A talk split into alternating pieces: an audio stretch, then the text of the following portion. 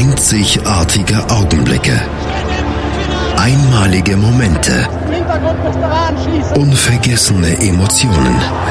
And Andreas präsentiert das Spiel meines Lebens. Täglich 21 Uhr auf meinsportradio.de. Das Olympiajahr 2016 ist in vollem Gange und wir wollen uns daran erinnern, was in den letzten Jahren und Jahrzehnten so bei Olympia los gewesen ist. Und das tun wir hier in einem Special bei Das Spiel meines Lebens. Guten Tag zusammen.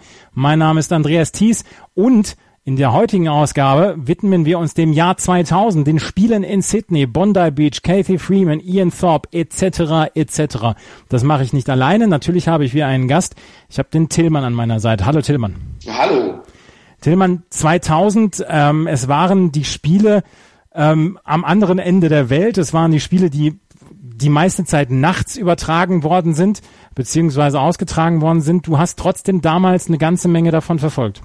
Ich habe sehr viel verfolgt. Es war, wie du sagtest, wirklich in der Nacht. Aber ich war damals Schüler und es ging einigermaßen von der Zeit her, ähm, auch von Ferien her. Und es waren so die Olympischen Spiele, wo ich ähm, zum ersten Mal wirklich so wirklich Hardcore geschaut habe. Also 96 habe ich schon auch verfolgt, aber nicht so stark wie 2000. Auf 2000 habe ich wirklich hingefiebert und habe auch Zeitpläne studiert und mir das so gelegt, wie man das irgendwie machen kann. Ähm, und ja, es war ähm, eine prägende Erinnerung meines olympischen Lebens, sag ich mal. Ja, bei mir ist es tatsächlich so, 96 habe ich mit am meisten auch gesehen, weil ich da, ähm, weil das zwischen Abi und äh, meinem, dem Start meiner Ausbildung war. Es war tatsächlich genau in der Zeit dazwischen, deswegen habe ich damals eine ganze Menge geguckt.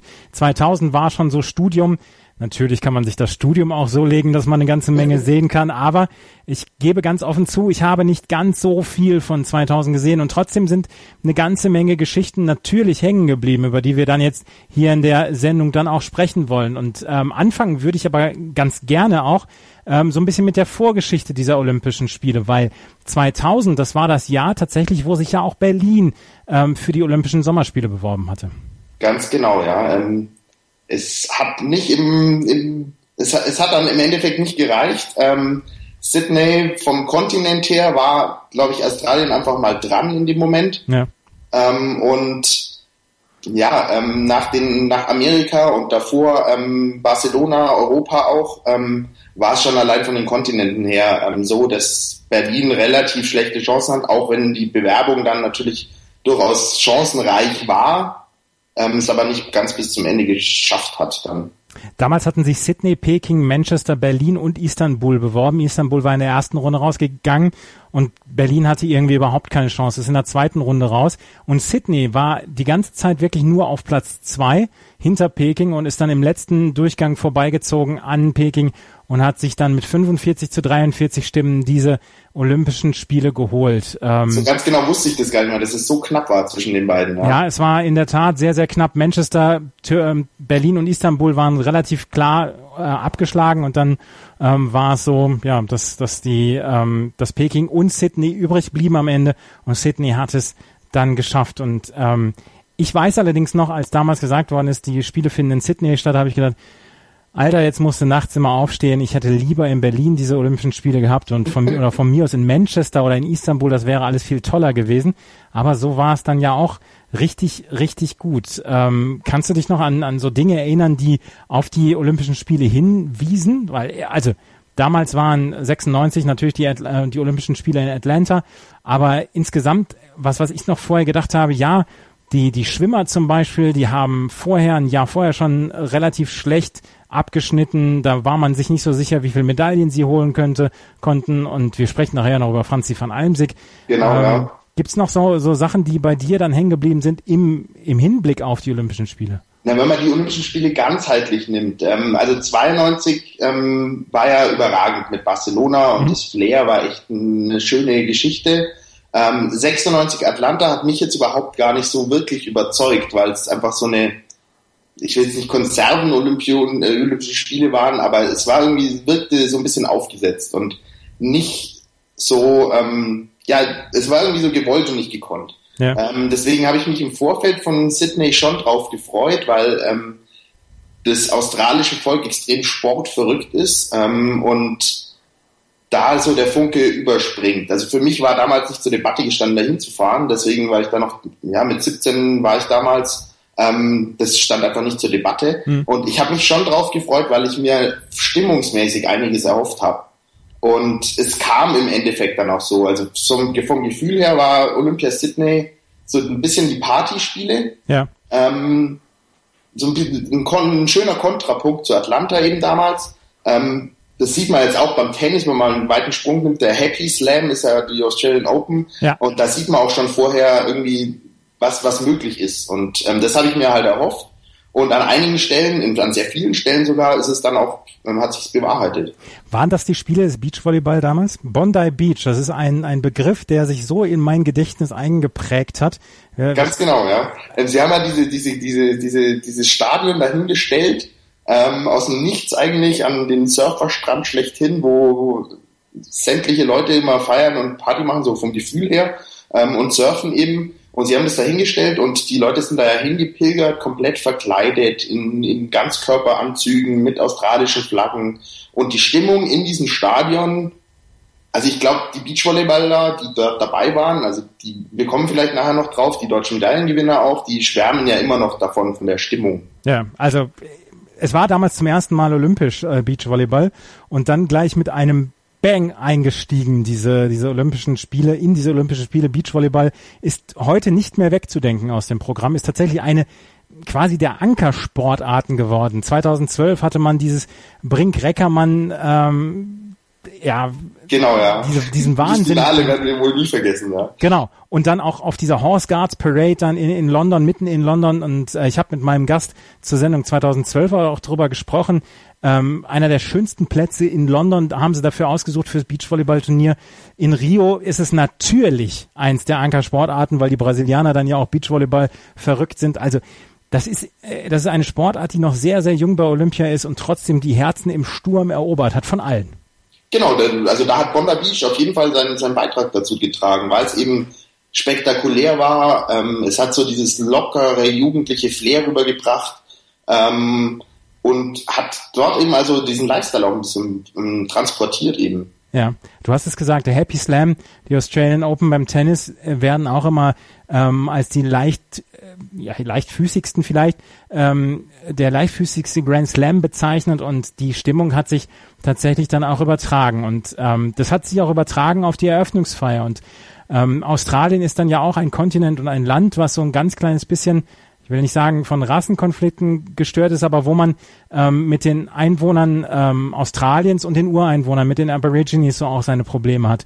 Und ich glaube, damals hat diese, diese Olympischen Spiele haben damals unglaublich gewonnen, schon gleich am Anfang bei der Eröffnungsfeier, als Kathy Freeman das olympische Feuer entzündete. Das war vorher noch nicht bekannt, wer das gemacht hat. Es wurden Vermutungen aufgestellt. Genau, es wurde sehr viel spekuliert im Vorfeld, ja. Genau, und auf einmal ähm, lief sie mit dieser, mit dieser Fackel in, ins Stadion ein. Das war, glaube ich, einer der Momente, wo man dann gesagt hat, ja, jetzt kann es beginnen. Ähm, das ist richtig. Das fühlte sich von, von vorne bis hinten richtig an. Das stimmt, ja. Ähm, also diese, die, ähm, es hatte extrem viel Flair, also wie sie dann in dieses Wasserbecken gestiegen ist, nachdem raus war, wer, wer, wer das Feuer entzündet.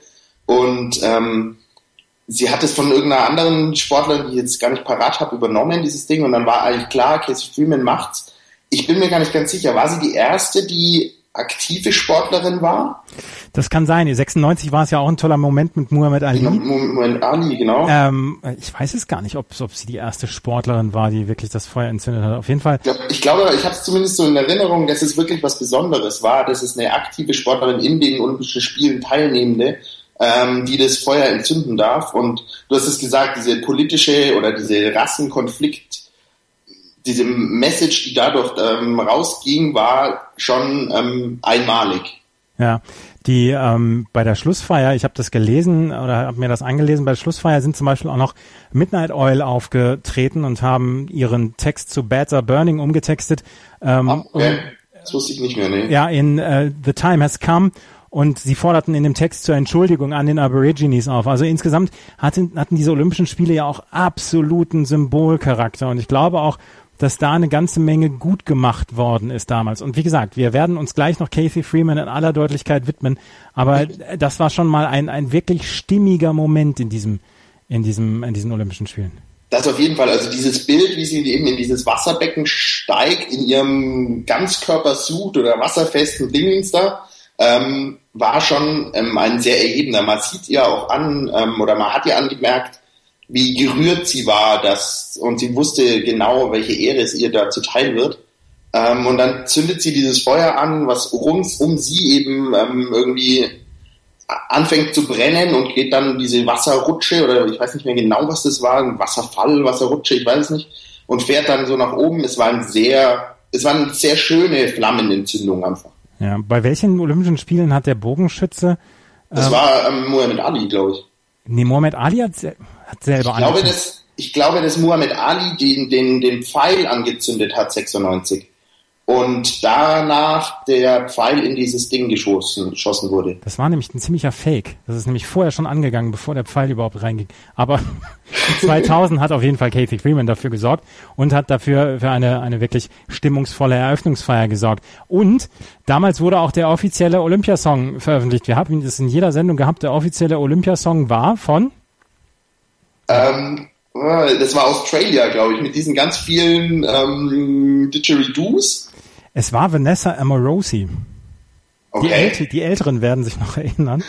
Sie hat ihren Song Absolutely Everybody damals aufgeführt und das war wohl ah, der, okay. der offizielle Olympiasong. War dieses Australia-Lied von irgendeinem deutschen Radio, äh, Fernsehsender dann ähm, als offizielle Hymne, glaube ich. Das genommen. kann sein, aber ähm, das ZDF hat damals von U2 ähm, Beautiful Day genommen.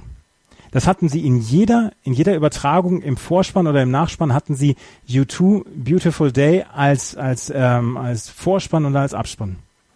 Ähm, ich finde es ja auch immer sehr wichtig, was die, was die Fernsehsender nehmen, weil ich diese, diese, diese Schlussbilder, die Bilder des Tages quasi mit diesem Song untermalt, immer extrem gerne schaue. Ja, ja, ich auch es, es, es ist ein sehr, sehr bewegender Moment, so die, die, die, tagesaktuellen Geschichten nochmal so der Revue passieren zu lassen. Und vor allem dann natürlich die Bilder des, der Spiele am Ende.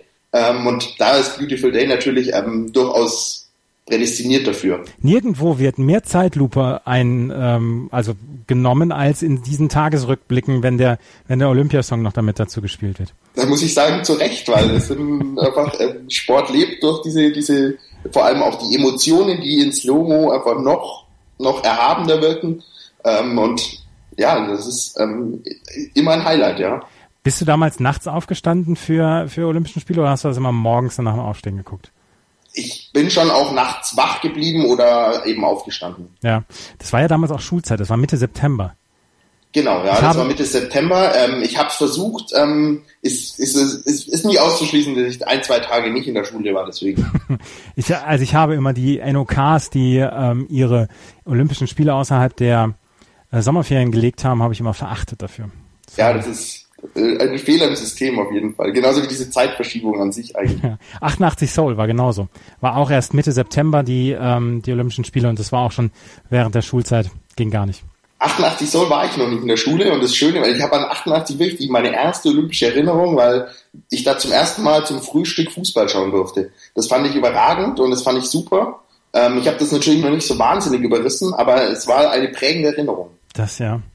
Ich habe ja 82 ist bei mir, deswegen lassen wir das äh, mit dem Alter. Ähm, das waren die Erinnerungen erstmal an Eröffnungsfeier und wie wir da hingekommen sind überhaupt. Wenn wir uns gleich wieder hören, werden wir uns mal ein bisschen um den sportlichen Teil kümmern und wir fangen an und es gibt überhaupt keine Debatten darum. Es waren die Spiele der Casey Freeman und darüber sprechen wir gleich hier bei das Spiel meines Lebens auf meinsportradio.de.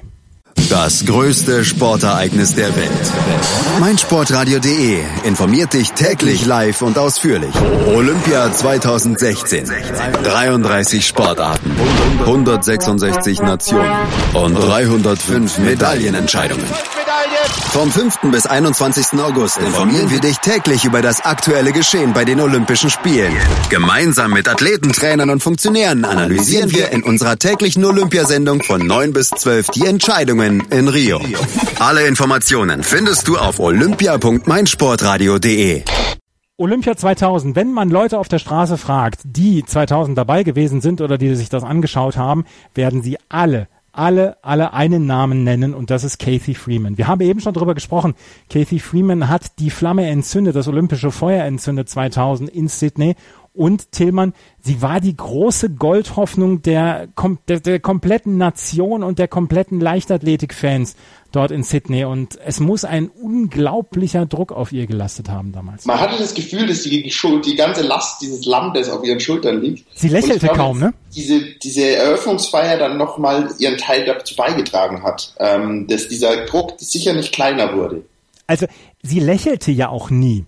Das, das stimmt. Das Sie spielte nicht mal nach ihrem Triumph. Genau, das war eine, eine sehr, sehr verschlossene Person und ähm, sie hat, ich hatte, wie gesagt, das, das Gefühl, dass sie einen unglaublichen Druck dort hatte, diese Goldmedaille zu holen, weil ganz Australien guckte auf sie und irgendwie, ja, man macht, man hatte nicht das Gefühl, dass es ihr wirklich gut damit geht.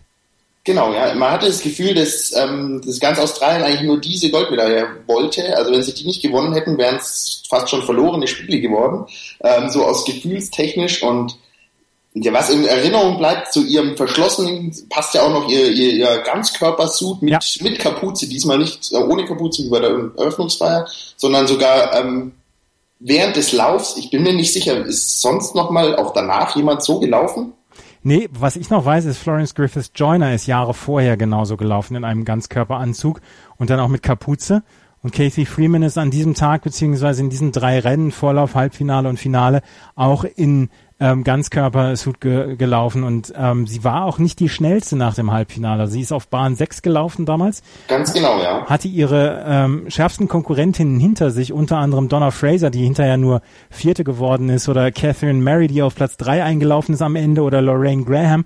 Aber sie ist auf Bahn 6 gelaufen und ähm, musste dann tatsächlich das Rennen relativ von vorne beginnen und sie ist da begonnen. Ich habe mir diesen, diesen, diese Ausschnitte nochmal angeguckt, auch mit den mit den mit dem Kommentatoren der der Australier. Und das ja, war auch. das war einfach äh, ganz ganz großes Geschrei und alle waren sie wirklich wirklich von ihren Sitzen gerissen. Und äh, das war also man spricht immer von the defining moment. Das war der Moment dieser Olympischen Spiele. Da kann auch Ian Thorpe nichts dran machen. Auf gar, gar keinen Fall. Und vor allem sie ist auf die Zielgerade eingebogen oder so 150 Meter vor vor vor Ziel. Und da war sie nur dritte vierte ungefähr. Ja ich habe mir auch ein Interview mit ihr angeschaut und sie hat danach gesagt, sie hat gemerkt, dass sie nur dritte, vierte ist, aber sie hat die, das Publikum gemerkt und sie hat die Vibes, wie sie sagte, ähm, gespürt und sie haben sie auch ein bisschen mit zu diesem Sieg eben getragen, was eine, eigentlich schon eine rührende Geschichte ist, weil, wie gesagt, der, der ganze Druck des Landes lag auf ihr und das Land hat dann quasi mitgeholfen, sie zu diesem Erfolg zu führen. Sie hatte, das war ihre einzige Goldmedaille bei Olympischen Spielen. Sie hat 96 hat sie in Atlanta Silber geholt und damals ja schon sehr, sehr erfolgreich gewesen. Sie war bei Weltmeisterschaften 1997 und 1999 ähm, in Athen und in Sevilla war sie auch äh, Weltmeisterin geworden. Also es war ja nicht so, dass sie Außenseiterin war oder so, sondern sie war schon die Favoritin auf diesen auf diesen Titel und ähm, ja bei Commonwealth Games hat sie auch immer groß abgeräumt, aber insgesamt ja ist da so ein ja. Druck und, und wenn man diesem Druck dann standhält, das ist, das ist die ganz, ganz große Leistung. 2003 ist sie leider schon zurückgetreten. Ähm, sie hat selber gesagt, ähm, niemand kann nachvollziehen, was sie für einen Druck hatte. Auf Wikipedia steht ihre, ihr Statement dann auch übersetzt. Ich denke, dass niemand, insbesondere nicht ich selbst, gewahr wurde, was für ein Opfer ich für Sydney bringen musste. Es war wunderbar, fabelhaft, der Gipfel meiner Karriere, aber es war auch so unglaublich traumatisch. Traumatischer, als ich mir zu dieser Zeit zugestand zu empfinden. Und langsam aber sicher wurde mir klar, dass ich das alles nicht noch einmal durchmachen konnte. Ja, das ist ähm, eine sehr, sehr weise Geschichte, oder sie wollte eben diesen Druck nicht mehr haben und klar, er wäre niemals größer geworden und ja, es war einfach beeindruckend. Wie du sagtest, großer Sport. Ich bin leider kein Australier. Ich würde gerne, ich würde gerne erfahren, ob das in irgendeiner Weise zum Verständnis der Aborigines und der, ähm, der Einwohner von Australien, der anderen Einwohner von Australien, tut mir leid, dass ich jetzt nicht den politisch korrekten Begriff habe, aber da würde ich mir wünschen, beziehungsweise würde ich gerne wissen, wie dann, ob es da eine Annäherung äh, gegeben hat danach, weil es das war. Das kann ich sogar ein bisschen beantworten, weil ja. ich sechs Jahre später eben in Australien war. Wir, ich war sogar in Sydney und habe diese diese Spielstätten besucht. Das war eigentlich tot langweilig für mich, war es sehr groß, aber es waren einfach nur Bauklötze. Aber ähm, ich habe dann eben bei Deutschen, die in den 60er Jahren ähm, gelebt haben damals in Australien, ähm, äh, die sind ausgewandert in den 60er Jahren und ich habe bei denen drei bis vier Wochen gelebt und wir haben auch über viel über Sport gesprochen eben und es hat auf jeden Fall ähm, was bewirkt. Also ähm, es ist schon immer noch so, dass die Aborigines auch dann in den Jahren danach ähm, nicht wirklich eingegliedert waren in die Gesellschaft, aber es hat zum Verständnis vieles beigetragen, auf mhm. jeden Fall. Das haben ja auch dort eben die Australier im Nachhinein sehr bestätigt. Sie hat auch während ähm, die, ihrer Ehrenrunde hat sie die Flagge der Aborigines ähm, gezeigt und ist damit die Ehrenrunde gelaufen mit der australischen und mit der Aborigines-Flagge.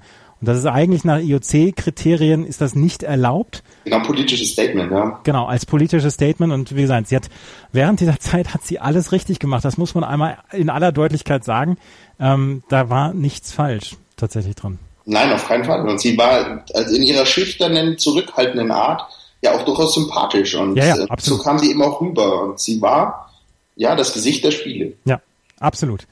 Wo wir schon bei der Leichtathletik sind, dann können wir auch mal auf andere Geschichten aus dieser Leichtathletik, ähm, auf diese Leichtathletik zurückgucken, weil jedes Mal bei den Olympischen Spielen sind die 100 Meter der Hauptwettbewerb, die 100 Meter der Männer.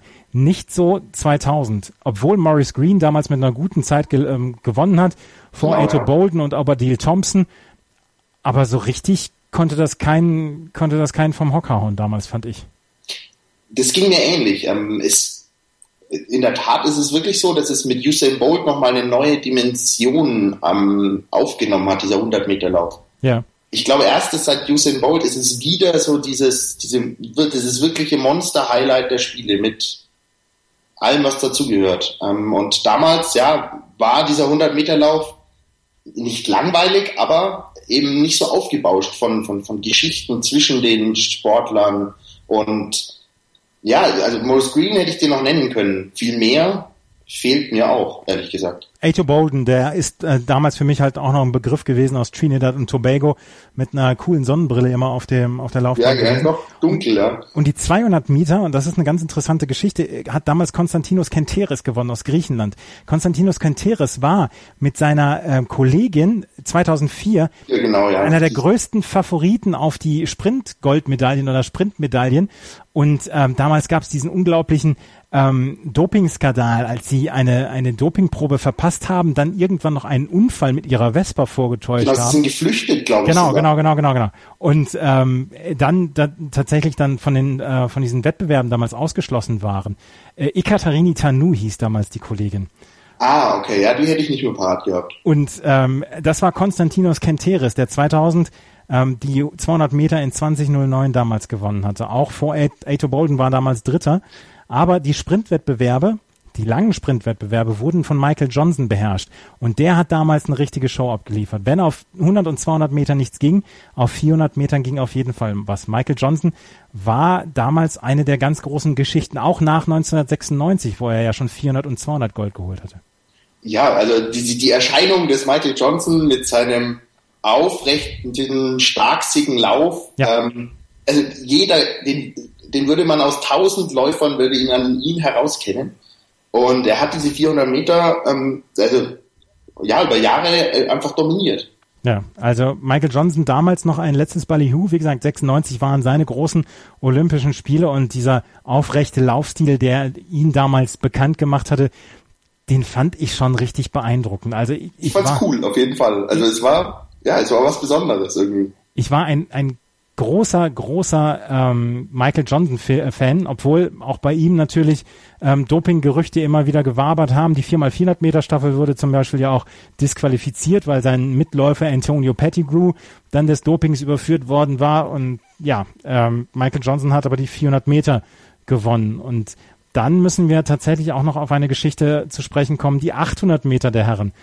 Und über Nils Schumann. Und bevor wir darüber sprechen, lassen wir mal Wolf-Dieter Poschmann sprechen. Wolf-Dieter Poschmann, die letzte Runde oder die Schlussrunde von Nils Schumann, ähm, Sydney 2000 bei den 800 Metern. Das hören wir jetzt mal. Langsames Tempo, das ist jetzt schon klar. Könnte ein Trumpf sein. 53, 43. Sehr langsam für ein Finale. Damit ist alles möglich. Nils Schumann liegt schlecht. Er muss da rauskommen jetzt irgendwann. Am besten jetzt gleich hinter dem Algerier. Sonst ist es zu spät. André Bucher sucht die Entscheidung von vorne. Borsakowski kommt jetzt schon außen vorbei. Langer Weg. Und der erste Körperkontakt, Buch am Innenraum. Nils Schumann, da ist die Lücke. Da müsste er jetzt durch. Und da geht er auch durch. Noch ist er auf einem Medaillenplatz. Aber es wird eng. Borsakowski kommt. Und Kipketer kommt. Und Zeit Gerni. Jetzt ist Nils Schumann an zweiter, dritter Position. Außen Kipketer. Schumann vorne. Schumann vorne. Schumann wird Olympiasieger. Wahnsinn.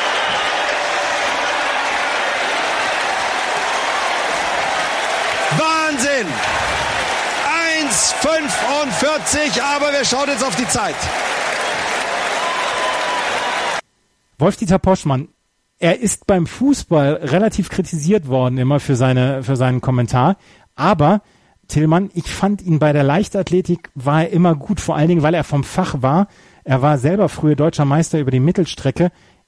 Den fand ich er ist eine. Ikone. Also, über, also man will es eigentlich bei der Leichtathletik nicht missen, ähm, Poschmann. Er, er hat eben, wie du sagtest, diese Expertise, aber er paart es auch mit durchaus angebrachten Enthusiasmus. Er ist zwar natürlich, wie die, wie die öffentlich-rechtlichen eben sind, ähm, sehr, sehr patriotisch und sehr, sehr, sehr auf die Deutschen fixiert, aber er, er geht eben schon komplett aus sich raus, wie man eben auch gehört hat. Und da dieser 800 Meter Lauf war eine der prägendsten Geschichten in der Leichtathletik vielleicht neben Kästchen für, für mich auf jeden Fall die, die prägendste, weil ähm, Nils Schumann eben nicht der große Favorit war. Und natürlich hat Poschmann das dann auch transportiert in seinem Kommentar. Ja, also Nils Schumann damals ähm, hatte er die 800 Meter gewonnen. Das war ein großes Rennen eigentlich. Auch die Leute, die dabei waren oder die Sportler, die dabei waren, haben für ein wirklich tolles Rennen gesorgt. Damals war der ähm, Däne Wilson Kipketer, der aus Kenia ähm, in, nach Dänemark ausgewandert war. Genau, der große Favorit ja eigentlich. Genau, er war der große Favorit damals, war auch lange Zeit ungeschlagen. Jemand wie Juri Borschakowski hatte in, im Halbfinale eine unglaubliche Show abgezogen, als er 600 Meter lang auf dem letzten Platz war und weit abgeschlagen und dann die Der letzten hatte teilweise 10, 15 Meter Rückstand aufs Feld eigentlich und das war Wahnsinn, ja. Genau, und er hatte dann ähm, auf den letzten 200 Metern dann einfach mal den Turbo angestellt. Und dieses Schumann-Rennen, also es gibt halt zwei Rennen, die oder drei Rennen, die wirklich auf der Mittelstrecke aus deutscher Sicht in Erinnerung immer bleiben werden. Das 88 Dieter Baumann in Seoul, 92 Dieter Baumann in, in äh, Barcelona. Wenn ihr die Folge mit ähm, Axel hört, die 92er Folge das Spiel meines Lebens, da haben wir auch den Kommentar von ähm, Dieter Adler und Gerd Rubenbauer mit drin. Und jetzt hier dann dieses Rennen über 800 Meter, Nils Schumann. Tatsächlich, auch er war irgendwann äh, mit Dopingvorwürfen verstrickt. Er war, er war ähm, lange im Zwielicht. Ich glaube, er wurde nie überführt, aber ähm, es hatte natürlich eine dunkle Seite dann so im Nachhinein gesehen. Er war, ähm, sein Trainer war Thomas Springstein und der war ja auch der Trainer Genau. von Katrin Krabbe und Grit Breuer und Katrin Krabbe ist, Katrin Krabbe ist ja auch des Dopings überführt worden und deswegen hatte man immer gesagt, ja gut, dann muss Nils Schumann wohl dazugehört haben und ähm, aber er ist nicht überführt worden und trotzdem ähm, leider, leider waren diese, waren diese Dopingvorwürfe immer da und er hat halt seine Bestzeit über die 800 Meter hat er innerhalb von vier Jahren um vier Sekunden gedrückt, obwohl das eigentlich schon sogar noch geht, finde ich. Ja, ich finde auch, es geht einigermaßen. Und dieses Rennen, also wenn man jetzt mal sich das Rennen anschaut, es war eigentlich auch auf ihn zugeschnitten. Also es war nicht zu schnell. Ja. Und also ein ganz schnelles Rennen hätte er sicher nicht gewonnen. Ja. Haile Gebre Selassie hat damals die 10.000 Meter gewonnen. Das hätte ich vorhin nachher auch noch gesagt. Ja, das war so die, der Beginn eigentlich, oder? Von, von Haile Gebre Selassie. Ich weiß es gar nicht mehr so ganz genau. Ich meine, er hatte öfter mal Pech bei Olympischen Spielen und das war so ähm, dieses Duell gegen Paul Tergat damals auch aus Kenia, was sehr, sehr knapp ausgegangen ist. Und Genau, äh, ja. Gebre Selassie hat damals die Goldmedaille geholt. Er war absoluter Held dann in, auch in Äthiopien beziehungsweise in ganz ähm, in ganz Afrika dann auch ein, ein großer großer Held. Ähm, damals ist Florian Schwarthoff auch noch gestartet über die 110 Meter. Okay, den hatte ich nicht mehr auf dem Schirm, muss ich gestehen. Ist damals auf Platz 6 eingelaufen. Ein Kubaner Wow, hat gewonnen, ist- Anja Garcia und Mark Creer ist auf, auf Platz 3 eingelaufen, Florian Schwarthoff auf Platz ähm, auf Platz 6. Fallen dir sonst noch Sachen ein von der Leichtathletik? Ähm, ja, also wir haben eigentlich wenig in den, den, den, den technischen Disziplinen, die ja immer so das deutsche Steckenpferd sind. Lars Riedel hat auf jeden Fall Silber gewonnen, glaube ich, gegen seinen ähm, Intimfeind, sage ich mal, in Anführungszeichen, ähm, Virgilius Ametler hat Ja. er damals verloren. Er hat oft genug gewonnen, damals hat er verloren. Ähm, Im Speerwerfen zum Beispiel hatten wir gar keine Chance, wenn ich das richtig ähm, im Hinterkopf habe. Doch, Raymond Hecht ist damals Vierter geworden. Ah, okay. Ähm, den hatte ich noch im Kopf, aber ich wusste nicht genau, wie er gelandet ist. Aber wir haben nicht so viel gerissen, muss ich sagen. Also Lars Riedl hatte, hatte seinen großen Moment 1996 und ich glaube auch Weltmeister ist er ja häufiger geworden. Aber äh, 2000 ist er gegen an Virgilius Alekna gescheitert, der damals sogar 80 Zentimeter weitergeworfen hatte als Lars Riedl. Speerwurf Raymond Hecht auf Platz 4 und Boris Henry auf Platz 7. Die beiden, das waren so für, für fünf, sechs Jahre waren das die beiden genau. Speerwerfer, die das deutsche Team dann hatte. Jan Seleschny ist damals ähm, ah, genau, Olympiasieger ja. geworden. Der ja auch sehr lange geworfen hat, ja. Jan Seleschny, der mal, der mal versucht hat, ähm, Baseball-Pitcher zu werden, ähm, weil er halt so ein unglaubliches Tempo im, im Arm hatte, womit er ja dann Schwerwerfen gehabt hat. Und dieses Experiment ist abgebrochen worden, weil er keine Kontrolle um, über seinen Ball hatte. Ja gut, die Technik ist auch komplett anders. Ja, ja, genau. Und äh, er hatte, ähm, er hat die Leute abgeworfen und äh, da hat man das Experiment relativ schnell dann für beendet erklärt. Er wäre auf jeden Fall der Erste gewesen. Ja. Ekaterini Tanü, über die wir eben gesprochen haben, die hat sogar die 100 Meter der Damen gewonnen. Oh, okay. Das hatte ich nicht mehr am Schirm. Ja. Die 800 Meter Maria Mutola. Auch jemand, den man, ähm, den man leicht vergisst, aber auf jeden Fall immer noch im, im Gedächtnis ist dann noch. Hm. Tja. Das, so, war, ja. das waren die Leichtathletikwettbewerbe bei den Olympischen Spielen 2000 in Sydney. Wenn wir uns gleich wieder hören, kümmern wir uns mal um was anderes. Unter anderem um den Typen, der jetzt Post von Wagner schreibt und sich damals nicht entblödet hat, quasi eine gesamte Schwimmsportnation zu beleidigen. Darüber sprechen wir hier gleich. Bei Das Spiel meines Lebens 2000 mit Tillmann.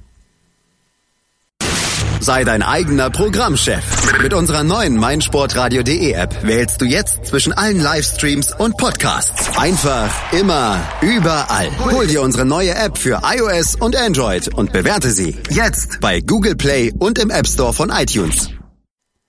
Hier ist das Spiel meines Lebens mit Tillmann. Wir kümmern uns um die äh, Olympischen Spiele 2000 und wir sind gerade eben im Vorgespräch mal so ein bisschen die Sportarten durchgegangen, worüber wir noch sprechen können. Und uns ist ein Name aufgefallen, ähm, an dem wir nicht vorbei konnten. Das ist Viradech Kotny. Tillmann, der hat damals im ähm, Säbelfechten zwar nur die Bronze, nur in Anführungsstrichen, die Bronzemedaille geholt, aber er hat damals für unglaublich viel Aufsehen gesorgt. Genau, er hat diesen Sprung, Tigersprung, glaube ich, ich bin mir nicht ganz sicher, ähm, der, der ein bisschen, eigentlich so ein bisschen holprig ausschaut, aber äh, extrem prägend ist und den hat er, glaube ich, mitentwickelt oder er hat ihn zumindest salonfähig gemacht. Ähm, und hat, er war ja so eine kleine, schmächtige Persönlichkeit, glaube ich, wenn ich das so richtig mhm. in Erinnerung habe. Ähm, und mit diesem Sprung war halt einfach eine prägende Bewegung, sage ich mal. Ja, Viradich Kotny hatte auch mit der, mit der Säbelmannschaft Bronze geholt, zusammen mit seinen Kollegen Dennis Bauer und Alexander Weber. Und der Ersatzmann war Ero Lehmann. Und Ero Lehmann als Ersatzmann hat nicht mitgefochten, und äh, der Ersatzmann sollte damals keine Medaille bekommen. Und da hat Viralich Kotny dann ähm, Iro Lehmann mit auf die auf dieses Siegertreppchen geholt und hat ihm seine Medaille gegeben, seine Bronzemedaille. Hat er hinterher noch so einen Fairplay-Preis vom Deutschen Olympischen Sportbund für bekommen. Und ähm, ist dann, dann hat er aber die Staatsbürgerschaft wieder gewechselt. Er war, er war Sohn eines, einer Thailänderin und eines Deutschen und hat dann die Staatsbürgerschaft gewechselt, beziehungsweise ist dann für Thailand gestartet und 2007 zurückgetreten. Und er war auch nach dem Tsunami 2004 dann sehr, sehr aktiv. Also eine, eine wirklich große Persönlichkeit. Hat er 2004 nochmal was gewonnen dann für Thailand? Ähm, er war 2004 dabei, aber er hat nichts mehr gewonnen. Ah, okay. Ähm, aber eine große Persönlichkeit, eine kleine Person, eine große Persönlichkeit und tatsächlich eine Geschichte, die wir nicht verschweigen wollten hier. Wilradech Kotny. Ansonsten waren die Fechtwettbewerbe eher mau damals. Also die Zeiten von Anja Fichtel und Zita Funkenhauser und Sabine Bau waren leider komplett vorbei. vorbei. Ja. Damals ähm, zwei Silbermedaillen, drei Bronzemedaillen bei den deutschen Spielern und äh, bei den deutschen Fechtern. Und eine andere Geschichte, über die wir natürlich sprechen müssen, ist die Goldmedaille von Jan Ulrich im Radfahren. Ja, das, das ist ein wirklich prägendes Erinnerung, weil ich, ähm, ich habe 96 angefangen, Radsport zu schauen, als Ulrich so im virtuellen gelben Trikot gegen Bjarne Ries war ja. und habe das wirklich sehr, sehr groß verfolgt. Und da war eben diese, diese Situation so echt fast schon unwirklich, dass ähm, also Ulrich, Andreas Klöden und ähm, Alexander Vinokurov waren dann ausgerissen mhm. und alle drei waren ja beim Team Telekom damals und es war irgendwie klar, dass irgendwas gemauschelt werden könnte. Und Alexander Vinokurov hat dann irgendwie versucht, einmal anzutreten und hat sich dann einen riesen Rüffel von Jan Ulrich eingefangen, der wirklich ihn, mit ihm diskutiert hat auf dem Rad.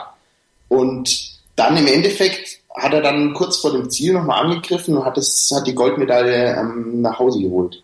Also, Jan Ulrich hat die äh, Goldmedaille damals nach Hause Genau, meinte ich, ja. Genau. Neun, neun Sekunden von Ale vor Alexander Vinokurov, der sich dann aber die Goldmedaille 2012 in London geholt hat. Andreas Klöden damals Dritter geworden und das Zeitfahren gewann Vyacheslav Jekimov vor Jan Ulrich und Dritter wurde damals Lance Armstrong. Dem ist das aber aberkannt worden, diese Bronzemedaille 2013 ähm, wegen dieser Dopingvorfälle. Und da müssen wir jetzt mal gerade, da muss ich jetzt gerade mit dir drüber sprechen ich habe das Gefühl, jeder, jeder Sportfan, so in unserem Alter, beziehungsweise so von deinem Alter bis zu meinem Alter, jeder Sportfan war auch um die Jahrtausendwende bzw. Mitte der 90er großer Radfan und hat für die Bergetappen bei der Tour de France alles stehen Alles stehen gelassen. Also ich hätte, ich hätte, also so 97 bis 2002, 3 jeweils, also da habe ich für kein Geld der Welt hätte ich die Bergetappe nicht angeschaut. Ja, ich genauso. Und ich war, ich war von dieser überragenden Naivität und ich habe gedacht, die dopen alle bis auf Ulrich. Alle bis aufs Team Telekom, dachte ich sogar. Ja. Also es war wirklich eine überragende Naivität, ja. Aber, Ähm, aber hat sich das dann, dann bei dir auch geändert, als dieser, dieser Team Telekom-Skandal dann aufflog und wo dann auch gesagt worden ist, hier, Ulrich, ich habe nie jemanden betrogen, was, womit er ja vielleicht sogar recht hat, weil, weil seine, seine Mitfahrer hat er ja nicht betrogen, die haben ja alle gedopt. Ähm, ich zum Beispiel habe danach komplett, komplett aufgehört, ähm, Straßenradfahren zu gucken. Nein, ich nicht, muss ich sagen. Ähm, weil ich, also klar, diese, die, sie haben wirklich alle gedopt und sie dopen vielleicht sogar auch noch heute. Ja. Ähm, das weiß man nicht, wird, das, vielleicht sprechen wir in 15 Jahren wieder drüber und dann sagen wir, wie naiv wir waren. Ähm, aber es ist, ich glaube, dass wir dann den kompletten olympischen Sport nicht anschauen dürften. Und ähm, der Radsport hat auf jeden Fall seine Facetten und es hat durchaus seinen Charme und seinen Reiz. Also die diesjährige Tour de France war ja relativ langweilig, sage ich, mit, ähm, mit Dominator Chris Froome. Mhm. Aber ähm, diese Dramen, diese menschlichen Dramen, wenn jemand einbricht oder so, die spielen sich ja immer noch ab. Und das ist schon, es hat einen großen Reiz, auch noch heute für mich. Ja, für mich tatsächlich überhaupt nicht mehr. Und damals, äh, 2000, das war einer der Hauptwettbewerbe für mich, das Straßenrennen der Herren zu gucken mit Jan Ulrich. Bei den Damen zum Beispiel ist Hanka Kupfernagel ähm, Zweite geworden in einem Fotofinish damals, wurde von einer Niederländerin besiegt. Ähm, ist auch so eine Geschichte, Da, wo die... sie, wo sie den Mittelfinger gezeigt hat? Ja, gen- genau, genau, genau. Ich meine, ich meine, das war mit dem Mittelfinger, ähm, hat sie irgendeinem Funktionär oder so gezeigt. Genau, weil ich glaube, dass ihre damalige Lebensgefährtin, ich weiß nicht welche, ob die immer noch ihre Lebensgefährtin ist, weil sie die nicht nominiert haben. Genau, genau. Und sie wär- hätte, glaube ich, die, die, ähm, die Edelhelferin für Hanka Kupfnagel sein sollen. Und ähm, sie haben sie nicht nominiert und sie hat es damals eben durch den Mittelfinger zum Ausdruck gebracht. Ja, große Geschichte damals auch. Jetzt fällt sie mir wieder ein, wo ich den Namen Hanka Kupfernagel dann sehe. Das stimmt. Ich wusste nicht genau, ob es 2000 war. Es hätte, also es hätte ja auch 2004 für mich sein können, aber da, wo sie Silber geholt hat, auf jeden Fall, ja. Ja. Das waren die Straßenradwettbewerbe. Und ich muss äh, ganz ehrlich sagen, es gibt für mich kaum einen ästhetischeren Sport als Bahnradsport, wenn er in dieser Mannschafts- oder Einerverfolgung gefahren wird. Erstens, unglaublich coole Räder. Zweitens, Helme bis zum Hintern. Und drittens, ein unfassbares Tempo. Und ich finde die Choreografie bei einer Viererverfolgung, die es, ähm, die es heute noch gibt, aber ähm, für die ich mich heute nicht mehr so interessiere, das war um die Jahrtausendwende, war sie fantastisch und das deutsche Team damals nicht zu besiegen. Das ist richtig, vor allem ähm, dieser Vierer hat wirklich, wie du sagtest, auch an, an Reiz oder an, an Wertigkeit verloren. Das war auch eins dieser, dieser Rennen, die sich fast alle unbedingt anschauen mussten. Es waren, es waren ja auch Helden, also die sind auch immer relativ weit gekommen bei den Sportler des Jahreswahlen, dann, die, wenn sie denn erfolgreich waren. Und ähm, wie du sagtest, diese Choreografie und dieses, dieses taktische Gespür, wann fährt wer nach vorne und so weiter, es hat einen extremen Reiz, auf jeden Fall.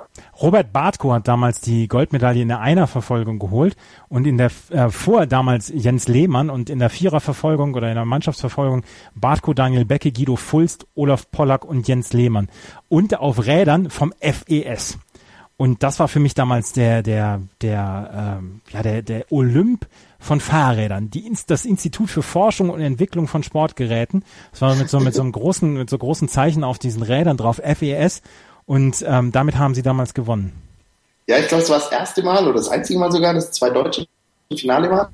Das kann Und ich sein. glaube, dass Robert Bartro, die, ich weiß nicht, ob es die erste Medaille oder die erste Goldmedaille war der Olympischen Spiele, ähm, für Deutschland eben. Ähm, und es wurde dann eben, das war, als es feststand, dass zwei Deutsche im Finale sind, war es schon so eine Erleichterung eigentlich. Ja. Damals im britischen Team übrigens Bradley Wiggins noch mit dabei gewesen. Damals schon, okay. Das hätte ich, das hätte ich tatsächlich. Also, so alt hätte ich den gar nicht geschätzt. Nee, das habe ich auch nicht gedacht. Im Sprint damals ist Jens Fiedler Dritter geworden und die Sprinter habe ich ja für ihre unfassbaren Oberschenkel beneidet. Um ihre. Ja, also ich, ich persönlich finde sogar den Sprint noch spannender, weil eben dieses taktische Moment mit diesen Stehereien Ja. noch dazukommt. Und wenn die, wenn diese, diese, wie du sagtest, Muskul, Muskelberge da auf den Fahrrädern irgendwie diese Stehversuche machen, was immer so ein bisschen slapstickhaft ausschaut, ähm, und irgendwann fängt einer an und der, der, die Hölle bricht los, ähm, es ist beeindruckend auf jeden Fall. ja. Und eine deutsche Domäne, also auch bis heute. Also Absolut. wir haben auch dieses Jahr wieder, vor allem bei den Mädels eben, große Chancen ähm, im Sprint. Christina Vogel unter anderem. Genau, Miriam Welte. Ich weiß nicht, ob ist Teamsprint dabei überhaupt? Ich meine, Teamsprint ist dabei und Christina Vogel ist bei meinsportradio.de dabei mit den Rio-Reisern. Die haben wir zwei, dreimal interviewt. Eine unfassbar sympathische Person. Christina Vogel. Der Genau. Hat auch eine große Geschichte zu erzählen. Bahnradsport 2000. Wenn man über Tennis 2000 äh, sprechen will, dann muss man über Roger Federer und Miroslava Wawrinec ähm, reden, weil die haben sich damals kennengelernt. Genau, sie war damals auch, äh, auch dabei. Sie war Für sie Tschechien. relativ früh ausgeschieden, Ja, aber es war der Beginn der großen Liebe eben. Und heute haben sie vier Kinder und reisen zusammen durch die Tenniswelt. Ja, Immer noch. und, und tatsächlich wissen das gar nicht so viele, dass äh, Mirka Wawrinec damals, ähm, damals für die Schweiz auch angetreten ist, nicht mal für Tschechien, sondern für die Schweiz und in der ersten Runde damals gegen Jelena Dementjeva 1 zu 6, 1 zu 6 ausgeschieden ist. Und trotzdem hat es gefunkt. Ich glaube, die beiden haben sogar Mixed zusammengespielt. Das Echt? ich. Das, das wollte ich gerade noch fragen, ja. Nee, es gab damals gar kein Mixed. Ähm, Sie Das haben wäre kein, natürlich die Story gewesen. das ja. wäre die Geschichte gewesen, ja. Roger Federer ist damals im Halbfinale ausgeschieden gegen, und das auch eine Geschichte, die man so vielleicht sich gar nicht mehr so richtig ähm, nach vorne geholt hat, gegen Tommy Haas. Tommy Haas hat damals Silber geholt.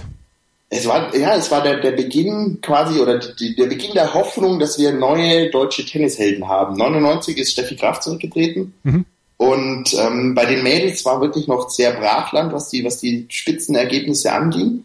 Und durch Tommy Haas eben diese Silbermedaille dachte man eigentlich eher mit Nikola Kiefer zusammen, waren so die, die, die, Gesichter und mit der Silbermedaille in, in Sydney hat Tommy Haas eigentlich so auch bei mir die Hoffnung eigentlich, es kann noch nicht vorbei sein mit der deutschen glorreichen Tenniszeit. Ich weiß noch, dass ähm, Hans-Jürgen Pohmann mal bei einer, bei einer Übertragung aus, ähm, aus Melbourne nicht ähm, Kiefer und Haas gesagt hat, sondern Kies und Hafer. Und ich habe eine halbe Stunde gebraucht, bis ich mich da wieder beruhigt hatte, weil ich so lachen musste. Kies und Hafer haben, haben doppelt gespielt. Und Kiefer war ja eigentlich zu der Zeit, glaube ich, ähm, noch so ein Stück Zurück. früher eingeschätzt zumindest als Tommy Haas. Das weiß ich gar nicht. Auf jeden Fall 2000 war er nicht dabei bei dem beim Einzel und ähm, damals war äh, mit mit ähm, mit Dings mit ähm, Tommy Haas zusammen hat ähm, hat ähm, David Prinosil gespielt und die sind im Viertelfinale ausgeschieden. Nikola Beim Kiefer war dabei. Nikola Kiefer dabei. Doch, Nikola Kiefer war dabei. Er war in neun sogar gesetzt und äh, Tommy Haas war ungesetzt. Und ähm, ja, es ist tatsächlich so gewesen, dass ähm, Tommy Haas damals das Halbfinale erreicht hatte, nach Siegen über Wayne Ferreira, den er erst, in der ersten Runde besiegt hat, dann Andreas Vinci Guerra aus Schweden, Alex Correggia und dann tatsächlich ähm, Roger Federer ähm, im Halbfinale. Im Finale hat er gegen Jewgeni Kafelnikov in fünf Sätzen verloren.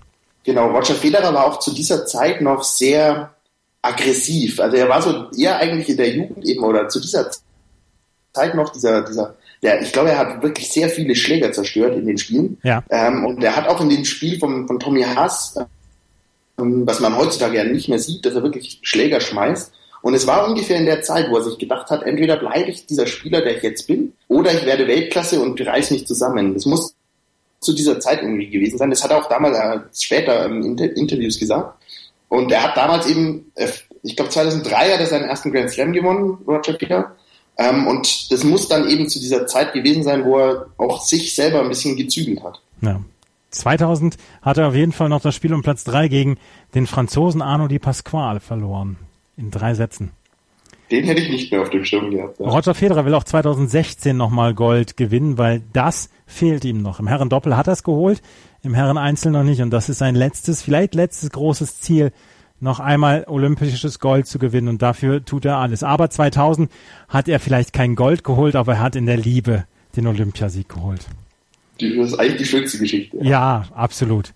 ähm, bevor wir aufhören, müssen wir natürlich noch über das Schwimmen sprechen.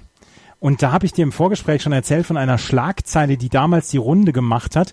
Das deutsche Team hat wirklich nicht gut, gute Ergebnisse damals gebracht. Das, darum muss man gar nicht so richtig drum rumreden. Es wurde auch hinterher sehr, sehr viel getan, beziehungsweise es wurden äh, viele Schuldige gesucht. Aber damals die Sport, ähm, also die die, die Sportredaktion von der BZ, von der Berliner Zeitung, ähm, rühmte sich immer als sehr, sehr unabhängig von der Chefredaktion. Das Problem war, das galt nur bis Seite 1. Und die Chefredaktion, damals in Form von Franz Josef Wagner, ähm, die Bildleser werden sich an Post von Wagner natürlich erinnern und vielleicht auch mit Grausen abwenden. Franz Josef Wagner war damals der äh, Chefredakteur und hat die Schlagzeile Franzi van Speck als Molch holt man kein Gold in die BZ gesetzt damals, nachdem ähm, Franziska von Almsig über 200 Meter Freistil im Halbfinale ausgeschieden war. Eine die Beleidigung ist schon krass. Also wenn man sich das überlegt, es ist schon vor allem das, die, die Franzi von Almsig war ja so die der Schwimmstar eben nach 92 und 96 und ähm, hat eben also mit der Schlagzeile also ich maße es mir nicht an, ihr zu sagen, sie war nicht austrainiert oder so.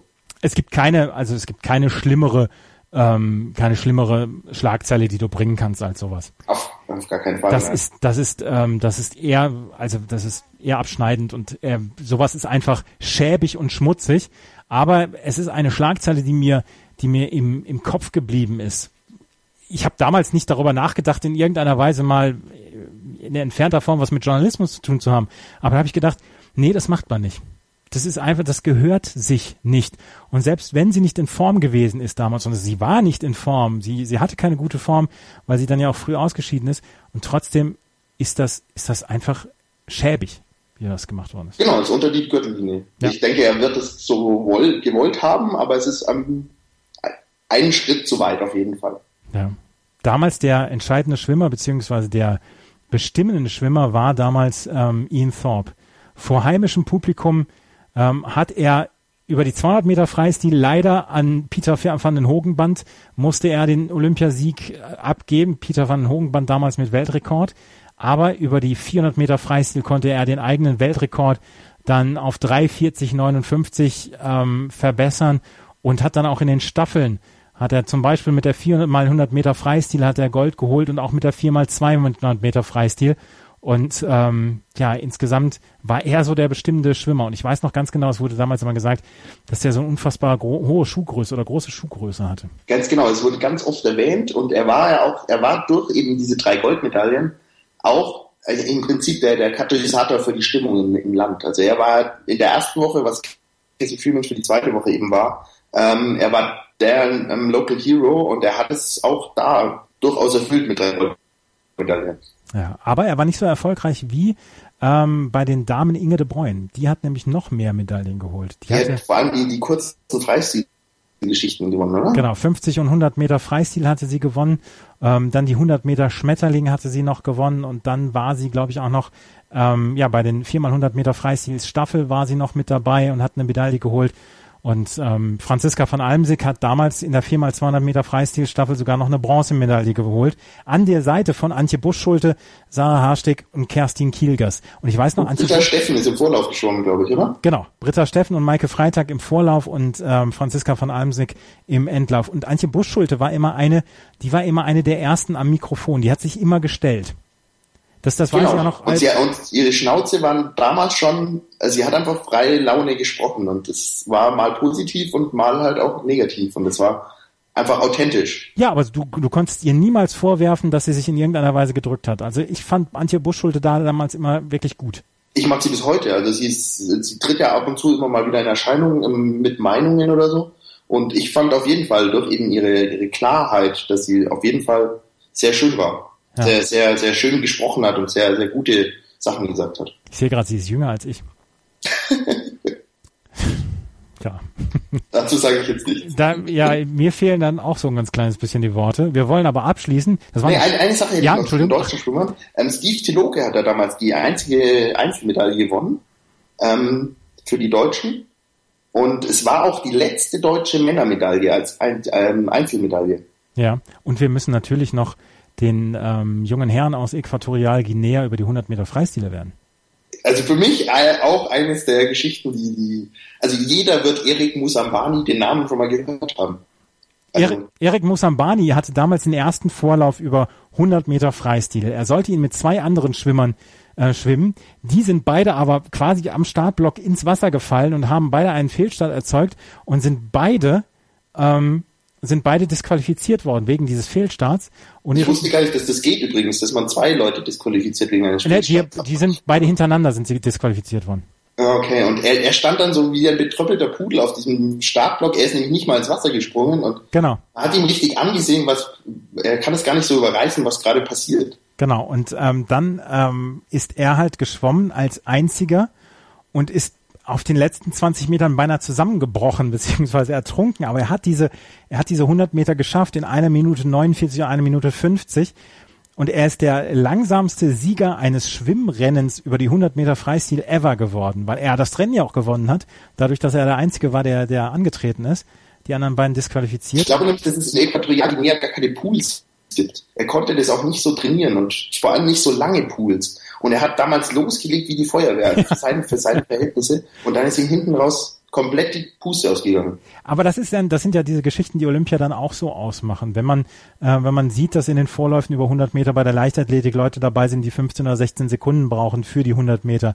Und trotzdem war nie das Gefühl da, dass, dass Leute in irgendeiner Weise hämisch gewesen sind. Und bei Erik Musambani war es damals dieses unglaublich volle Schwimmstadion. Sie haben ihn alle nach vorne gepeitscht und haben alle gewollt, dass er dieses Rennen beendet. Und ich kann nicht ausschließen, dass da auch ein paar Leute dabei waren, die ihre Häme freien Lauf gelassen haben. Aber insgesamt fand ich damals, die Stimmung war unglaublich fair und äh, Musambani hat hinterher gesagt, er sei sehr, sei sehr, sehr happy. Und er war vielleicht auch einer der Helden dieser Spiele. Auf jeden Fall. Also es war wirklich so der olympische Gedanke in einer Minute 50 zusammengefasst. Ähm, und ja, es war, ich werde es nie vergessen. Also wie er da beinahe absäuft und sich ins Ziel kämpft. Ein schöner Moment aus, aus sportlicher Sicht. Wir haben angefangen mit äh, Beachvolleyball quasi, damals als wir, oder vorhin, als wir gesagt haben, Bondi Beach, war so ein bisschen der Inbegriff der Spiele damals. Wir hören auf mit Beachvolleyball und wir müssen natürlich darüber sprechen, dass Arman Hager damals bei den ersten Olympischen Spielen im Beachvolleyball dann auch gleich eine Medaille geholt haben und dass sie das Spiel um Platz drei gegen zwei Portugiesen, gegen Maya und Brenja, ähm, gewonnen haben mit 12 zu 9 und 12 zu 6. Damals wurde noch im kurzen Format gespielt.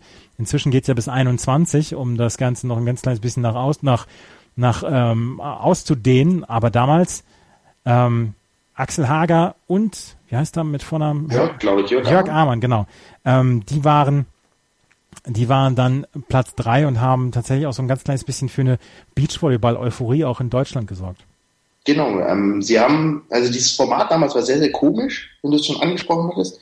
Es war irgendwie nur ein Satz bis 15 in den Vorrunden. Genau. Ähm, und ähm, dann im Finale eben zwei Sätze bis zwölf, was heute alles ganz anders ist. Aber sie waren eben dieser, dieser, dieser Startschuss auch für das deutsche Beachvolleyball. Tja. Ähm, Jeder Beachvolleyballer kennt Amar Hager, also das ist. Ja, und wie gesagt, mündete dann in dem Erfolg 2012 von Brink und Reckermann die an der Horse Guards Parade in London dann Gold geholt haben. Aber angefangen hat es mit Arman Hager 2000 in Sydney. Das waren die Olympischen Spiele 2000. Das war das Spiel meines Lebens von Tillmann, meinem Gast Tillmann. Es hat mir großen Spaß gemacht. Vielen, vielen Dank für deine Erinnerung. Mir auch. Es war sehr schön. Es war auch schön, in den Erinnerungen zu schwelgen. Ja, war es tatsächlich. Und ähm, wenn euch das gefallen hat, was wir hier so erzählt haben, freue ich mich darüber, wenn ihr eine positive Bewertung auf iTunes hinterlasst. Das Spiel meines Lebens hat eine eigene Rubrik beziehungsweise einen, eigene, einen eigenen Feed auf iTunes Und ähm, so eine Bewertung bei iTunes ist tatsächlich so ein ganz kleines bisschen auch die Währung, um dann neue Hörer zu erschließen. Und ansonsten äh, freuen wir uns auf Olympia 2016 in Rio. Der eine guckt mehr, der andere weniger. Wir hoffen, ihr freut euch auch auf Olympia. Das war's für heute. Viel Spaß im weiteren Programm von meinsportradio.de und bis zum nächsten Mal. Auf Wiederhören. Ciao. Einzigartige Augenblicke. Einmalige Momente. Unvergessene Emotionen. And Andreas präsentiert das Spiel meines Lebens. Täglich 21 Uhr auf meinsportradio.de. Schatz, ich bin neu verliebt. Was? Da drüben. Das ist er. Aber das ist ein Auto. Ja, eben. Mit ihm habe ich alles richtig gemacht. Wunschauto einfach kaufen, verkaufen oder leasen. Bei Autoscout24. Alles richtig gemacht.